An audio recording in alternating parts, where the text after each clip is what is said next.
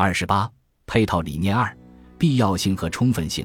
我们常常误把必要性当作充分性，以为拥有了一些必要条件就一定能达到理想的效果或者得到期望的结果。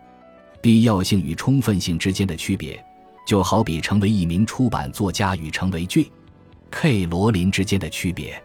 当然，成为两者的前提都是要擅长写作，但光靠这一个条件还不足以成为像罗琳这样成功的作家。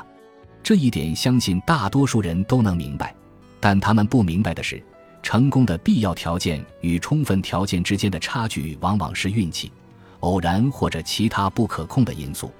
假设你想创立一家跻身财富世界五百强榜单的企业，资本是必要不充分条件，努力工作是必要不充分条件，智力也是必要不充分条件。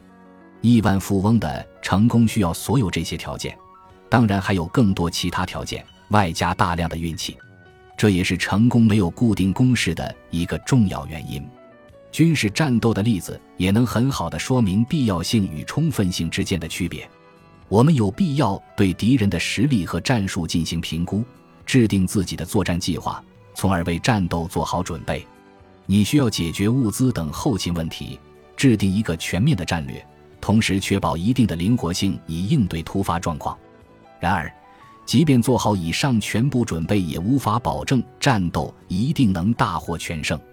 做不到以上这些，你肯定没法成功。但准备本身不是成功的充分条件，在体育项目中也是如此。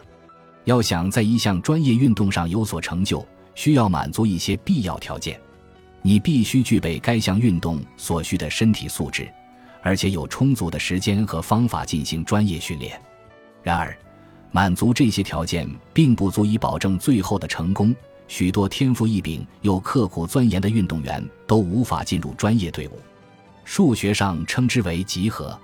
成功所需的必要条件集合是充分条件集合的子集，而且充分条件集合本身要比必要条件集合大得多。